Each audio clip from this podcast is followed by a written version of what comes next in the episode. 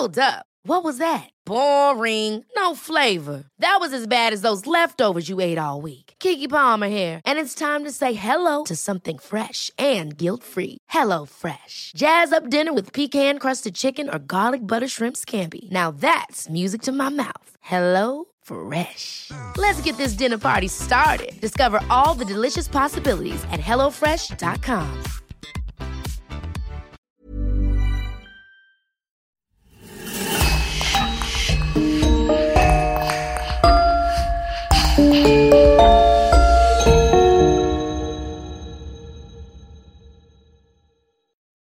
Bonjour et bienvenue à tous pour une nouvelle affaire criminelle.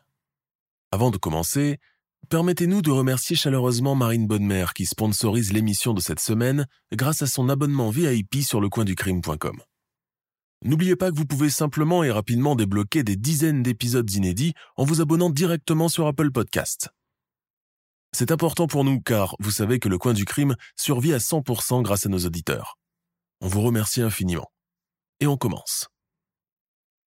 La veille de Noël 1945, le domicile de la famille Soder, situé à Fayetteville en Virginie, prend soudainement feu. Si les parents et quatre de leurs enfants parviennent à échapper à l'incendie, cinq autres manquent à l'appel. Mais alors que tout donne à penser qu'ils sont morts, des informations plus étranges les unes que les autres vont venir tout remettre en question. C'est le début d'une des affaires de disparition d'enfants les plus mystérieuses et inquiétantes de cette fin des années 40 que je vous propose de découvrir avec moi aujourd'hui. 24 décembre 1945. Fayetteville est une charmante petite bourgade de Virginie occidentale qui compte un millier d'habitants. Dans cette région, plus connue sous le nom d'Appalaches, en raison de la chaîne montagneuse qui la traverse, les hivers sont rudes et secs. L'hiver s'est déclaré prématurément cette année-là. Les premiers flocons ont commencé à tomber dès début novembre, et tous les habitants se sont félicités d'avoir pensé à constituer la réserve de bois de chauffage à l'avance. Décembre est le mois de retour des soldats en permission, ceux partis guerroyer de l'autre côté de l'Atlantique sur les fronts européens. Dès l'annonce de la date de retour dans les courriers, les familles sont parties se masser le long des quais de la compagnie du chemin de fer pour attendre le retour des héros seule une famille manque à l'appel, les Soder. Une semaine auparavant, Jenny Soder, la maman, a reçu une missive. Chère maman, j'espère que ta santé est bonne et que papa et les petits se portent bien aussi. Je suis actuellement à l'hôpital San Carlo, dans les Abruzzes. Un fragment d'obus est logé dans ma jambe, mais le chirurgien a éloigné tout risque d'amputation. Pour le moment, on me donne des antibiotiques et de la morphine en attendant l'opération. Je t'en prie, ne te fais pas de mauvais sang, c'est cela la vie de soldat. Je te promets de revenir dès que je serai en état de remarcher sans la béquille. Je te souhaite un joyeux Noël. Ton fils qui t'aime, John Soder. Jenny Soder a sangloté toute la soirée, puis s'est tournée du côté d'une réplique de la Vierge pour prier, les deux mains jointes, autour de son rosaire. Il faut dire qu'elle attend depuis très longtemps le retour du fils aîné et chéri, parti en guerre. Jenny est une mamma italienne. Ses enfants sont la prunelle de ses yeux. Elle comptait beaucoup sur Joe, mais ses champs de bataille sont de vraies boucheries. La seule raison qui la soulage pour le moment est qu'il n'est pas prêt à être renvoyé dans les tranchées avant longtemps avec sa blessure à la jambe. Certaines rumeurs disent même que la guerre pourrait bientôt toucher à sa fin. Qui croire, qui ne pas croire. On fêtera Noël malgré tout. La liste de cadeaux est déjà prête et les neuf autres enfants, que compte la famille, ont déjà confié leur lettre au Père Noël, chaque année jouée par le même voisin. En parcourant celle des plus jeunes, Jenny ne peut s'empêcher de laisser couler une petite larme. Un agenda avec un crayon assorti et une boîte d'aquarelle. Père Noël, je veux une grande poupée avec sa robe en taffetas, son chapeau, ses chaussures et ses accessoires. Père Noël, moi je veux un camion télécommandé. Voilà, c'est tout. Merci. Arrive le gribouillage des plus petits. Bonbons, jouets, dinosaures. Bonbons, dinosaures, jouets. Ils se sont copiés. Les cadeaux empaquetés sont déposés à côté du grand sapin et de la crèche. Le lendemain au réveil, les enfants pourront les ouvrir. Mais ils n'ont pas cette patience, et la veille, ils ont déjà commencé à en déballer certains tout en poussant des cris de joie d'un bout à l'autre du salon. Après avoir débarrassé la table de la salle à manger, Jenny Soder monte rejoindre son mari dans la chambre. Elle s'assoupit rapidement, ne prêtant même pas attention au ronflement excessif de ce dernier. Tout à coup, réveillée en sursaut, elle sent comme une odeur de brûlé. Elle se rappelle pourtant n'avoir rien laissé sur la cuisinière à gaz. C'est en jetant un regard en contrebas que Jenny remarque, effrayée, qu'une fumée épaisse et noire est en train de s'infiltrer doucement mais sûrement dans sa chambre. Plusieurs années plus tôt. Gênes, Italie, 1908. Le quai est submergé de monde. Il y a ici des hommes célibataires costumés pour la première fois de leur vie de paysans ou d'ouvriers, des mères de famille enroulées dans des châles en laine noire, surveillant leurs baluchons et leurs valises, des enfants maintenus sévèrement dans les bras de leurs parents, beaucoup trop nerveux pour canaliser leur énergie ailleurs. Tous ont quitté leur ville, village, famille, et prennent le bateau pour la première fois de leur vie. Ils viennent des quatre coins de l'Italie, de Lombardie, de Toscane, de Sicile, de Naples, avec le rêve de fouler, dans quelques semaines, le sol de cette si attrayante et lointaine Amérique, dont on parle comme une terre enchantée, remplie de trésors et d'espoir. Dans la ville portuaire de Gênes, la foule commence à se départager sur les différents quais. Beaucoup prennent la route de l'Amérique latine, tandis que les autres embarquent pour sa voisine du Nord. Sur les billets, il y a tamponné Genova Ellis Island, New York, ou encore Genova Buenos Aires, ou encore Genova Rio de Janeiro. À l'intérieur du navire règne l'agitation habituelle qui précède les embarquements. Le visage des passagers commence à s'assombrir lorsqu'ils découvrent l'état de leur cabine où ils doivent cohabiter pour la durée de quatre semaines de traversée. L'espace est propre mais exigu, mal éclairé et juste suffisant pour se tenir debout. Il ne peut convenir en temps réel qu'à une seule personne. Mais ici, quatre voire cinq personnes doivent y loger, les uns sur les autres. C'est cela de voyager dans le confort mitigé des troisièmes classes. Le manque flagrant d'intimité et la promiscuité avec des étrangers est la chose tant redoutée dans les longs voyages de cet acabit, après les épidémies et les naufrages. Il faut avouer qu'on ne sait jamais sur qui on peut tomber. La famille Sodou pousse un soupir de soulagement quand elle apprend de la bouche d'un steward empressé qu'elle sera logée dans la même cabine, numéro 9088, juste au-dessus de la salle des cheminées. Quand ils ouvrent la porte, la pièce est déjà très chaude. Il y a là deux lits gigognes et une chaise avec une bassine vide et un pichet. Pas de placard ni d'espace de rangement pour mettre leurs affaires. D'ailleurs, hormis ce qu'ils portent sur le dos, ils ne possèdent pas grand-chose. Les latrines collectives se trouvent à l'autre extrémité du couloir et chaque voyageur de troisième classe a droit à une douche par semaine. Les repas sont pris dans l'étage au-dessus, à des heures fixées par la compagnie maritime et imprimées sur une charte accrochée sur chacune des portes des cabines. Pour le moment, Giorgio, Lucina, Teresa et Armando Sodu sont perchés sur leurs lits respectifs en balançant leurs pieds par-dessus. S'échangent un sourire plein d'espoir leurs yeux noirs brillants de mille feux. Ils s'imaginent déjà arrivés à New York, accueillis chaleureusement par les douaniers et passant comme des fleurs devant la pancarte indiquant Allowed, accepté de fouler le sol américain. La fratrie Sodou est jeune. Armando, qui est le plus âgé du quatuor, n'a que 15 ans, les autres respectivement 13, 12 et 10 ans. C'est une famille sarde, paysanne depuis des générations dont l'activité se limitait à garder les troupeaux de moutons des familles nobles dans les montagnes rocheuses et escarpées donnant sur la mer bleu-azur. La mort des parents a vite mis les enfants au pied du mur, et c'est ainsi qu'Armando Sodo a pris la décision d'inscrire leur nom dans la liste des candidats à l'immigration aux États-Unis, dans l'espoir de leur offrir un meilleur avenir. L'Italie de cette époque est un pays pauvre et agricole qui offre peu de perspectives aux enfants des classes défavorisées. Pour pouvoir payer les billets pour la traversée, il a vendu une montre appartenant à son défunt père. Le voyage en bateau, grisant pendant les premiers jours dédiés à la découverte et à l'acclimatation, se transforme rapidement en un supplice lorsque le mal de mer puis une épidémie de fièvre se déclare parmi les voyageurs.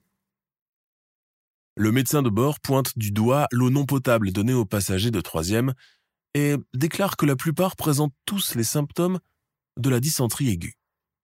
Pour éviter que cela se propage aux étages supérieurs, l'ordre est donné pour que les patients restent dans leurs cabines respectives et de ne pas en bouger. Pour unique remède, on leur administre de la quinine à forte dose. Les convalescents sont par la suite envoyés sur le pont pour respirer l'air marin très salutaire. Les petites sœurs Sodou tombent gravement malades aussi. Pour ne pas contaminer leurs frères, le médecin décide de les placer avec une autre famille qui occupe les couloirs. Le soir venu, au milieu des râles et des gémissements des malades, Giorgio, bravant l'interdit, traverse l'allée sur la pointe des pieds pour aller voir Lucina et Teresa. Dans ses poches, il a des biscuits dérobés dans la salle des repas où il vient de dîner.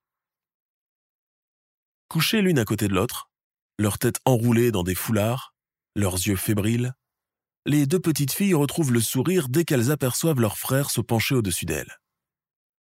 Un relent de vomi s'échappe de leurs vêtements et Giorgio ne peut s'empêcher de faire un mouvement de recul dégoûté. Mais les yeux souffreteux de ses sœurs, noirs et brillants comme des diamants, le noient d'une telle tendresse qu'il s'en accommode.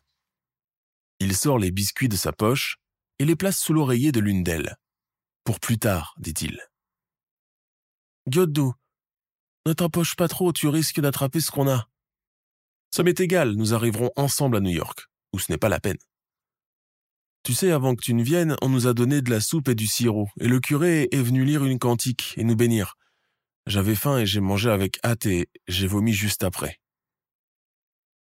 Il y a effectivement un seau placé derrière que Giorgio préfère éviter du regard. Giorgio, tu penses que nous allons guérir bientôt? Demande Teresa en lui attrapant le bras avec ses petits doigts. J'en suis même certain. Le 11 novembre 1908, les frères et sœurs débarquent enfin aux États-Unis sous un ciel chargé et gris. Comme la plupart, ils pensaient pouvoir fouler le sol américain avec la facilité d'une lettre à la poste, avant de se rendre compte du contraire. Car avant même d'arriver à New York, le passage obligé de tout émigrant est d'abord l'île d'Ellis Island. Les Sodous et tous les autres s'avancent en file indienne, serrés, leurs baluchons à la main, anxieux, ne sachant s'il faut lever le regard ou au contraire éviter celui des douaniers en uniforme. Parmi les voyageurs, beaucoup n'arrivent pas encore à réaliser qu'ils sont arrivés à destination. Dans le hall immense d'Ellis Island, haut de plafond, accueillant tous les jours des flots d'immigrants venus des quatre coins de la planète, tout semble réglé comme une partition. Des patrouilles de police sont même placées un peu partout en renfort. Devant chaque guichet numéroté se trouvent deux traducteurs, mains jointes derrière le dos, moustachus, et vêtus d'uniforme noir. Tandis que le guichetier pose les questions en anglais, ces derniers se hâtent de les traduire en italien aux concernés. Nom et prénom, âge, lieu de naissance. Vous êtes accompagné? Avez-vous des antécédents avec la justice? Souffrez-vous de la variole ou de la tuberculose? Giorgio et les filles passent avec une facilité déconcertante, mais quand arrive le tour d'Armando d'être questionné, cela bloque. Rapidement, le ton monte. On voit les douaniers s'agiter, Armando tentant de s'expliquer en sarde et en italien, mais les traducteurs ne semblent même plus vouloir l'écouter. Quelques heures plus tard, il est escorté par deux policiers dans une autre salle. Giorgio et les filles, qui se mettent à l'appeler en poussant des cris, sont emmenés à leur tour par un responsable sanitaire et une infirmière dans une autre salle commune afin de subir un contrôle médical approfondi. Ils apprennent bien plus tard que leur frère aîné n'a pas été approuvé par les services de contrôle et pour ce fait doit être refoulé en Italie dans le prochain navire. Les trois enfants se retrouvent dans une impasse. Impossible de rebrousser chemin, ils sont aux États-Unis et devront y rester. Aucun d'eux ne saura jamais la raison derrière le refus essuyé par Armando.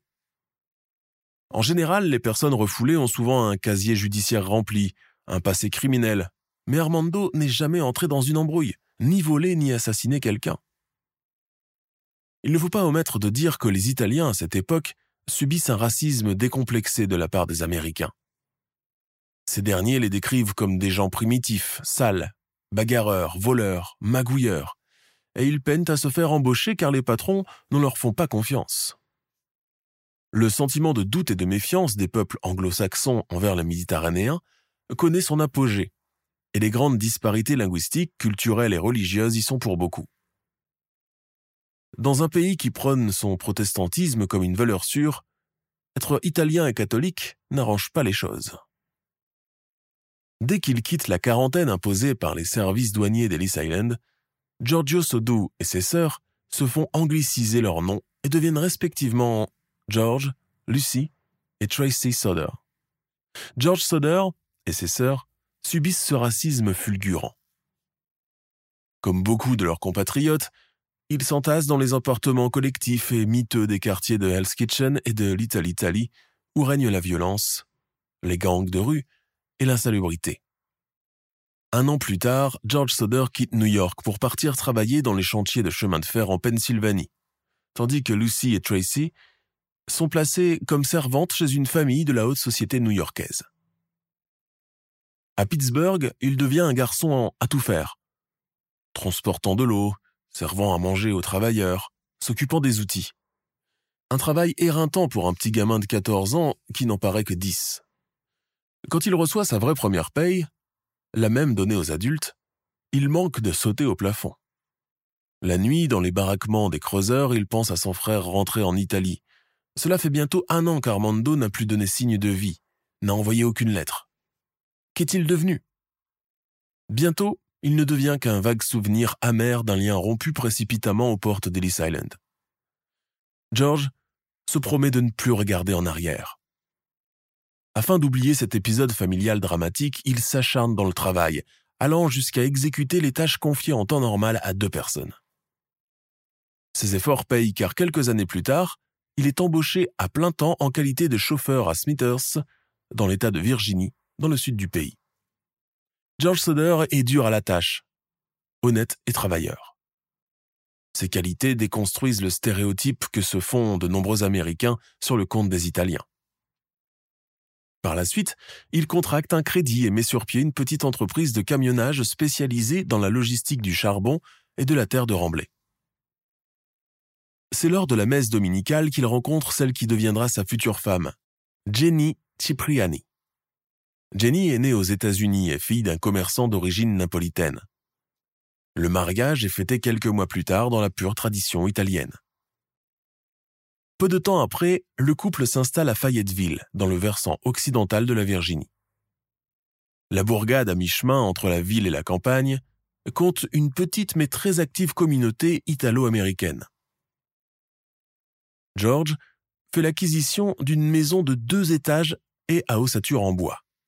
Le couple s'entend très bien et compte avoir beaucoup d'enfants. En 1923, Jenny et George accueillent leur premier-né, qu'ils baptisent John. Par la suite, Jenny donne naissance presque chaque un ou deux ans à un nouvel enfant.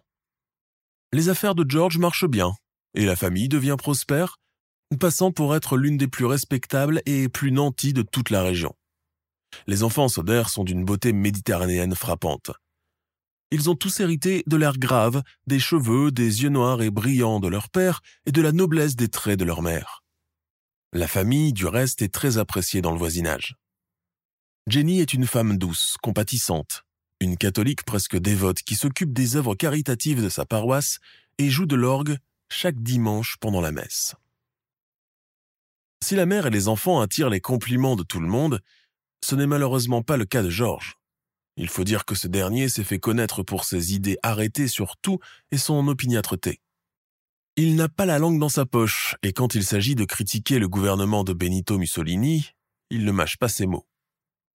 Quand sa femme lui reproche son impulsivité, il répond ⁇ Je suis dans un pays libre, j'ai pleinement le droit d'exprimer mes opinions comme bon me semble. ⁇ En effet, ses opinions, il les exprime publiquement, devant les autres membres de la communauté italienne complètement scandalisés. Le régime fasciste est un sujet tabou auquel beaucoup adhèrent et le critiquer aussi ouvertement, c'est un peu comme cracher sur sa propre patrie d'origine. Une fois, il va même jusqu'à dire de toute façon, nous autres sardes, nous ne sommes même pas italiens, et votre Duce, Mussolini, n'hésiterait pas une seule fois à nous jeter en pâture au charognard.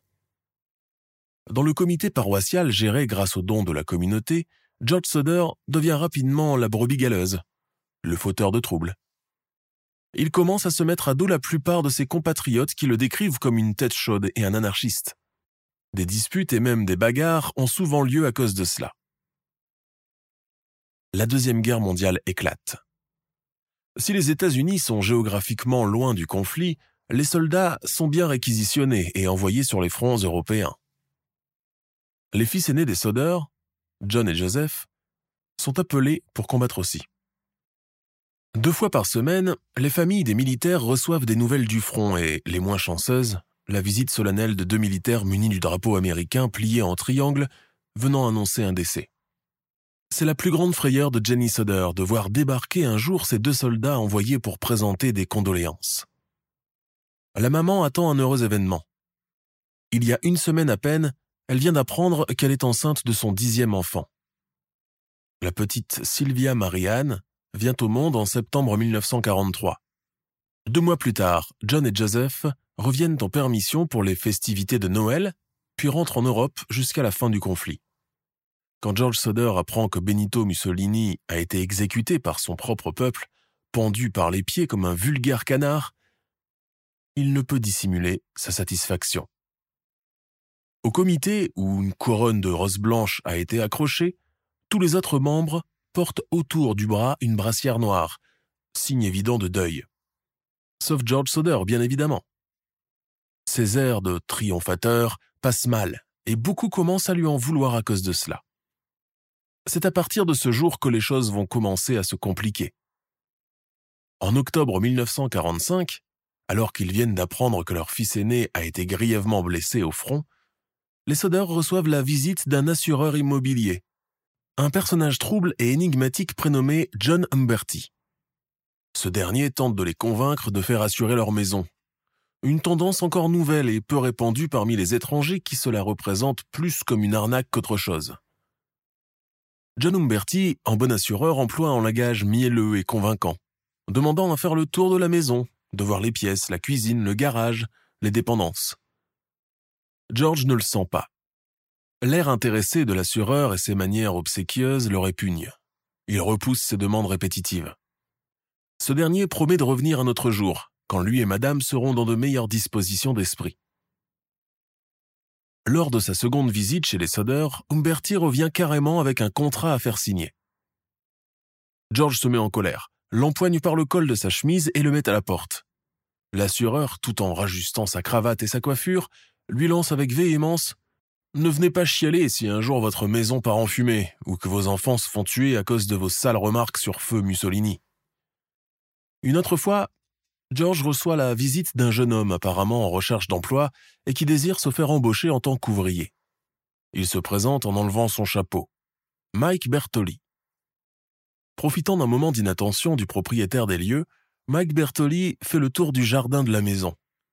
Quand George le rejoint, il le trouve en train d'agiter la tête d'un air préoccupé tout en pointant du doigt deux boîtes à fusibles. Faites attention, monsieur Soder, elle risque de provoquer un incendie un jour ou l'autre. George Soder ne comprend pas. Il vient juste de recabler toute la maison après l'installation d'une cuisinière électrique et tout a été contrôlé récemment par la compagnie électrique locale. Selon le technicien, tout est parfaitement en ordre et il n'a pas évoqué une seule fois l'éventualité d'un risque d'incendie.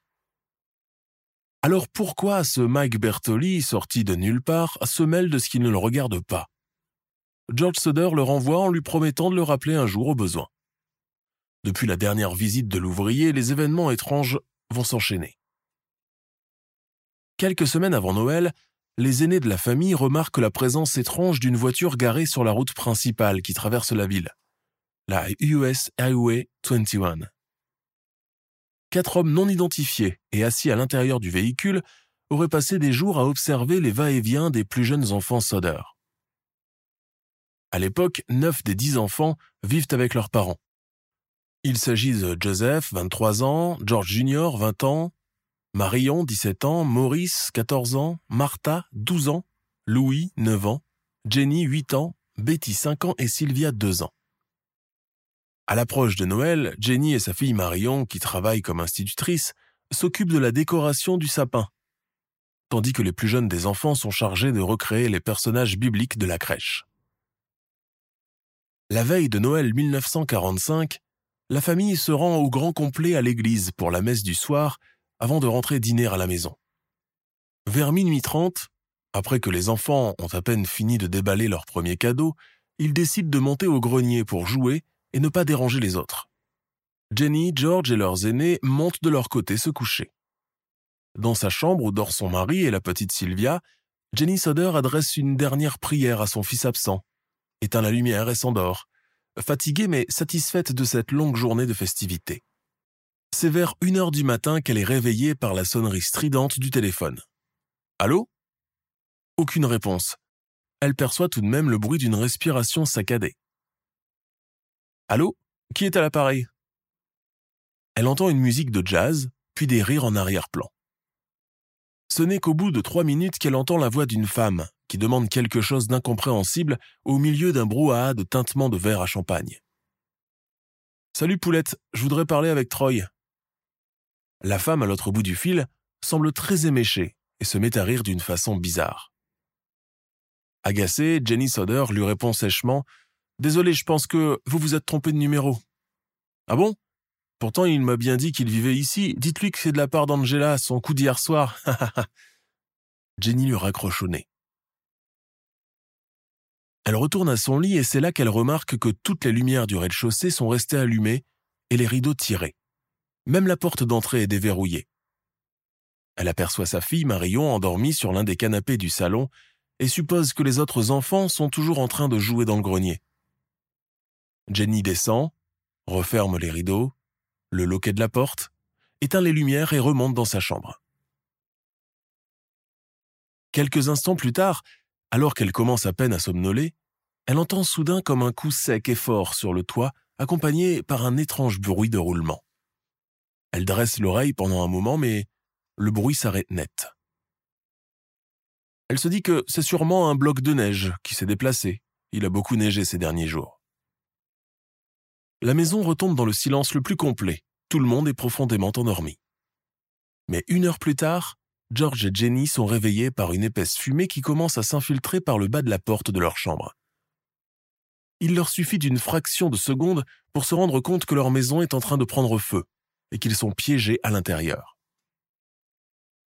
La panique s'empare d'eux, et tandis que Jenny saute sur le bébé Sylvia pour l'enlever de son berceau, George ouvre la porte avec précaution. Le feu a déjà gagné une bonne partie de l'étage. Les rampes de l'escalier se consument lentement mais sûrement, et les rideaux sont en train de tomber en lambeaux. Les parents se mettent à crier Les enfants, où êtes-vous? Répondez-nous craignant qu'ils ne se soient asphyxiés dans leur sommeil. À leur grand soulagement, ils voient arriver au milieu des flammes Joe, puis Marion et Betty.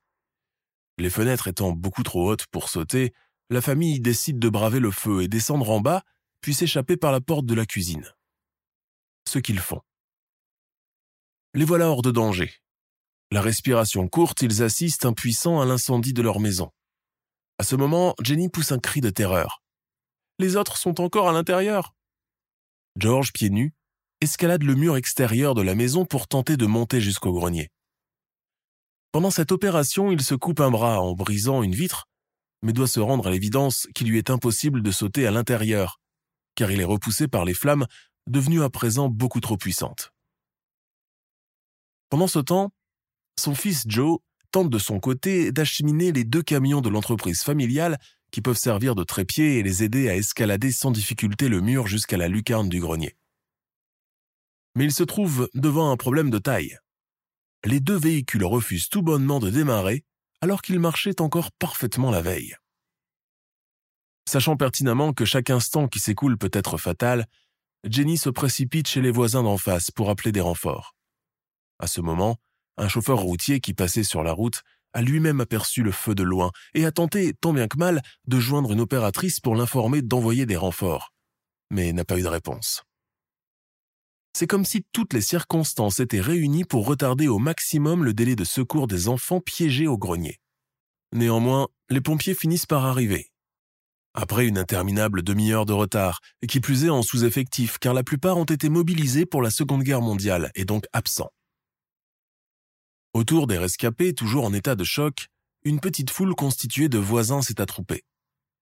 Les pompiers cassent les vitres des fenêtres et se glissent les uns après les autres dans ce qui reste de la maison enflammée.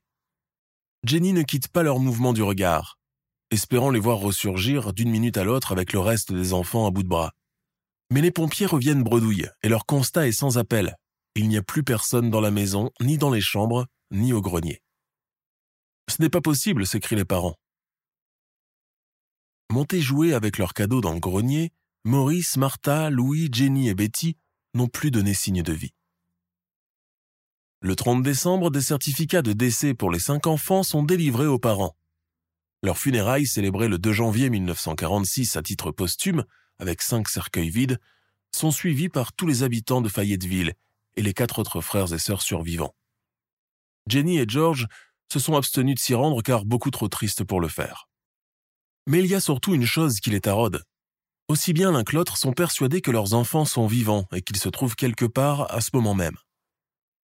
Les jours, les semaines, puis les mois suivants, le couple Soder ne vit plus que pour trouver une réponse convaincante à la disparition de ses cinq enfants dont les cadavres restent encore introuvables. À leur demande, la police locale débute son enquête dans un climat incertain. Beaucoup jugent l'obstination des parents malsaine et déplacée. Le curé tente de les faire raisonner et leur demande d'abandonner, mais ils refusent. Les investigations se révèlent d'ores et déjà difficiles. Sans les corps, impossible de mener quoi que ce soit de concluant. Les policiers tentent de persuader de cela Jenny Sauder, mais elle ne veut rien entendre, tout simplement parce qu'elle n'arrive pas à se résoudre qu'il n'y ait pas de traces de chair, d'os ou de cartilage humain consumé. Jenny Sauder devient complètement obsédée par cette idée. Alors qu'elle et sa famille s'installent dans une autre maison à l'autre bout du village, elle se met à entreprendre plusieurs expériences pour en avoir le cœur net. Elle brûle tour à tour des os de poulet, des articulations de bœuf ou encore de côtes de porc pour faire le parallèle et voir si les os pourraient oui ou non résister à la chaleur. À chacun de ces essais, elle constate que même à de fortes températures, les os restent intacts. Elle va même jusqu'à consulter l'employé d'un crématorium, qui l'informe que l'ossature humaine résiste au feu même après qu'un corps est brûlé pendant deux heures à 2000 degrés. Le service d'incendie de Fayetteville déclare à son tour que l'incendie est d'origine électrique, probablement dû à un court-circuit déclenché par des appareils non débranchés et en surchauffe. Malgré le manque d'implication des équipes de secours, malgré la lenteur de l'enquête policière peu convaincante, les sodeurs refusent cependant de tout abandonner. C'est à ce moment clé de l'affaire que de nombreuses rumeurs et allégations vont commencer à circuler sur le sort des enfants disparus dans l'incendie. Et la question qui va revenir sans cesse par la suite est si justement les enfants n'étaient plus là au moment où la maison a pris feu? Les témoignages à propos du sujet varient. L'un des premiers provient d'un électricien. Avant de venir à la rencontre des sodeurs, il a fait le tour de leur ancienne maison calcinée et a découvert quelque chose de bien inquiétant. Contrairement à ce qu'il croyait, leurs lignes ont été coupées et non pas brûlées. Jenny n'arrive pourtant pas à le croire, sinon comment expliquer le fait qu'elle ait trouvé le salon éclairé cette nuit-là, si le courant a été coupé dans toute la maison? Au printemps suivant, alors que George et deux de ses fils reviennent sur les lieux de l'incendie pour retourner la terre et planter des fleurs, ils tombent sur un curieux objet en caoutchouc vert. Selon George, il ne peut s'agir des restes d'une grenade ananas, utilisée à cette époque pour allumer le feu il ne peut s'empêcher de faire le parallèle avec le bruit sec sur le toit entendu par sa femme cette nuit-là. Cette piste ne sera pas exploitée par la suite. Le couple et la police recueillent un nombre incalculable de témoignages. C'est ainsi qu'un deuxième témoin oculaire affirme avoir vu un homme sur le lieu de l'incendie se saisir d'un tacle pour démonter les pneus des deux véhicules de la famille, pour les empêcher de se sauver. George Soder se souvient qu'effectivement sa voiture a refusé de démarrer cette nuit-là. Le troisième témoignage provient d'une femme qui affirme avoir vu de ses propres yeux cinq enfants aux cheveux noirs assis dans une voiture qu'elle n'a encore jamais vue dans les parages. Ils n'avaient aucune expression sur leur visage et tous scrutaient la maison qui se consumait lentement. Quelques minutes plus tard, la voiture avait disparu. Environ deux semaines plus tard, de nouveaux rapports d'observation arrivent, ajoutant à la frayeur déjà bien installée et à l'inquiétude de la famille en proie au doute. Le poste de police de Fayetteville recueille le 8 janvier 1946 le témoignage de la propriétaire d'une auberge, qui vient déclarer avoir reçu les cinq enfants au lendemain de l'incendie qui a ravagé leur maison. Elle raconte qu'elle leur a même servi le petit déjeuner, qu'ils ont mangé de bon appétit et ont même réclamé pour être resservis une seconde fois. Elle ajoute une information non négligeable. Dans le parking devant mon auberge, j'ai vu une voiture portant les plaques d'immatriculation de la Floride. Dans le registre de l'hôtel où figurent les coordonnées des clients de passage, la police ne trouve que deux noms correspondant à la date où les enfants ont supposément résidé sur place. Il s'agit d'un certain Edward Marciano et James Villalonga. L'aubergiste dit ne pas se souvenir des visages de ces deux hommes qui faisaient tout en vitesse et ne s'attardaient pas à bavarder. Ils ont réglé la note en espèces, certainement pour ne pas laisser de traces de chèque. Un témoignage plus ou moins similaire est réceptionné une semaine plus tard. Cette fois-ci, il provient d'une cliente d'un hôtel de Charleston, une ville située dans le sud de la Virginie. Cette dame que nous appellerons Shirley affirme avoir vu quatre des cinq enfants Soder la semaine suivant les faits, qu'elle est même parvenue à les identifier grâce à leurs photos affichées dans les journaux et les gazettes. Elle ajoute les enfants étaient accompagnés de deux hommes et deux femmes, tous italiens. Dans son récit, Shirley raconte que les enfants Soder et les quatre adultes sont descendus à l'hôtel Blue Iris, où ils ont réservé une grande chambre avec plusieurs lits. Apparemment, le check-in a eu lieu vers minuit, moment où la plupart des clients sont déjà en train de dormir, une tactique pour éviter de croiser du monde à la réception. Elle ajoute je me suis attardé dans le piano-bar cette nuit-là et mon mari n'est venu me rejoindre que bien plus tard. Alors que nous nous rendions à notre chambre, j'ai aperçu les enfants et j'ai essayé de les aborder en leur parlant amicalement. Les deux hommes qui les accompagnaient se sont alors vite interposés et se sont montrés très hostiles. Ils se parlaient entre eux en italien et ont chuchoté quelque chose à propos de moi au reste du groupe. J'ai reçu des regards noirs et menaçants. Le lendemain, tous ont quitté les lieux probablement sans régler la note car j'ai vu le patron de l'hôtel gronder le personnel à ce propos. En 1947, soit deux ans après le drame, le couple Soder envoie une lettre au Federal Bureau of Investigation, soit le FBI. Dans cette lettre de deux pages, accompagnée de photos des cinq disparus, ils exposent les événements qui ont précédé et qui ont suivi la disparition de leurs enfants. Tout porte à croire qu'il s'agit non pas d'un incendie domestique, mais bien d'un acte purement criminel ils évoquent les deux visites rapprochées de l'assureur immobilier, John Umberti, puis de l'ouvrier Mike Bertoli, qui tous les deux avaient des propos étranges en rapport avec une maison incendiée et d'enfants morts. En voulant interroger les deux hommes, la police ne les retrouve pas. George Soder, qui est interrogé à son tour dans le cadre de la collecte de témoignages, se dit sûr et certain qu'il ne peut s'agir que de l'œuvre de la mafia sicilienne. En d'autres mots, il est persuadé que ses enfants ont été kidnappés en signe de représailles, afin de le punir pour ses idées antifascistes et sa critique acerbe à l'encontre du régime politique de Benito Mussolini. Le fils aîné des Soder lui-même combat aux côtés de l'armée américaine et se trouve de ce fait dans le camp des alliés et adversaires de l'Italie fasciste et de l'Allemagne nazie. Dans les années 50, le couple Soder fait installer un tableau d'affichage le long de la State Route 16 et offre une récompense de 5000 dollars à toute personne susceptible de leur donner des informations à propos des enfants. En 1967, la famille reçoit une lettre anonyme en provenance du Kentucky. Dans ce courrier, quelqu'un affirme connaître Louis Soder, le fils de Jenny et George, âgé de 9 ans au moment des faits. La lettre est accompagnée de la photo d'un jeune homme mince et brun âgé d'une vingtaine d'années. Sur le dos de la photo est inscrit ce message énigmatique probablement codé. Louis Soder, I love brother Frankie, A90132. Mais si le couple Soder ne perçoit pas de ressemblance immédiate avec Louis, il décide cependant de se donner une chance et d'aller au bout de l'enquête. Qui sait, ils peuvent même en apprendre sur les autres. Cela pourrait être la fin de leur calvaire. Pour ce fait, ils engagent un détective privé qu'ils payent une fortune. Pendant six mois, guidés par le détective qui leur fournit des informations pêle-mêle, George et Jenny Soder effectuent infatigablement des allers-retours réguliers entre la Virginie et le Kentucky, et parviennent même à rentrer en contact avec le mystérieux individu. Ils se fixent un rendez-vous pour la rencontre. Mais le jour J, ce dernier ne se manifeste pas laissant davantage planer un doute déjà insupportable pour les parents qui vivent dans l'incertitude depuis plus de deux décennies. Par la suite, il informera par le biais de la presse que c'était juste une invention de sa part et qu'en vérité il n'est pas Louis Soder.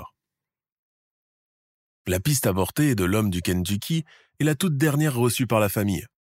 D'autres pistes tout aussi fantasques suivront sans aboutir à rien de convaincant. En proie au chagrin depuis le déclenchement de cette tragédie, George Soder décède deux ans plus tard en 1969, en ne sachant jamais ce qui est réellement arrivé à ses cinq enfants. Malgré l'enquête et les recherches entreprises par la police fédérale, les cinq enfants Soder ne seront jamais retrouvés. L'emplacement de leur ancienne maison n'a jamais été reconstruit, mais reconverti en jardin commémoratif en leur hommage. Quant au panneau, il est resté au même endroit, et ce bien longtemps après la mort de Jenny Soder, décédée en 1989. Celle qui a tout tenté pour venir à bout de cette énigme n'a jamais su ce qui est réellement arrivé à ses enfants. Tout comme leurs parents de leur vivant, le reste de la fratrie Soder est resté longtemps persuadé que Maurice, Martha, Louis, Jenny et Betty sont toujours vivants et qu'ils se trouvent quelque part sous une autre identité, voire dans un autre pays. L'affaire Soder a mobilisé pendant un long moment la presse américaine d'après-guerre. Les théories les plus farfelues ont circulé sur le sujet.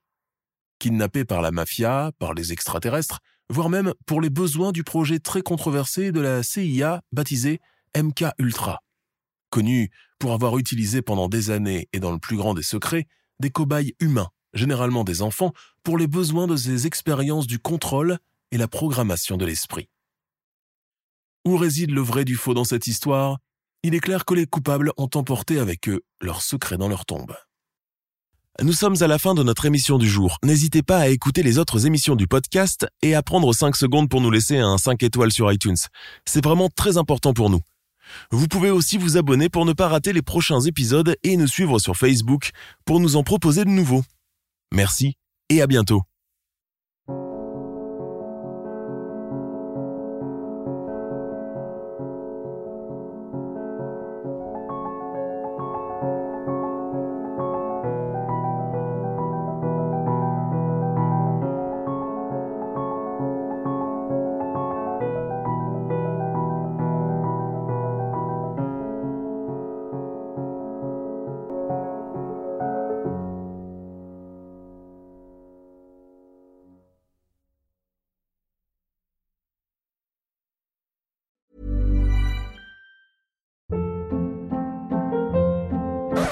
Hold up. What was that? Boring. No flavor. That was as bad as those leftovers you ate all week. Kiki Palmer here, and it's time to say hello to something fresh and guilt-free. Hello Fresh. Jazz up dinner with pecan-crusted chicken or garlic butter shrimp scampi. Now that's music to my mouth. Hello Fresh. Let's get this dinner party started. Discover all the delicious possibilities at hellofresh.com. When you make decisions for your company, you look for the no brainers. And if you have a lot of mailing to do, stamps.com is the ultimate no brainer. It streamlines your processes to make your business more efficient, which makes you less busy.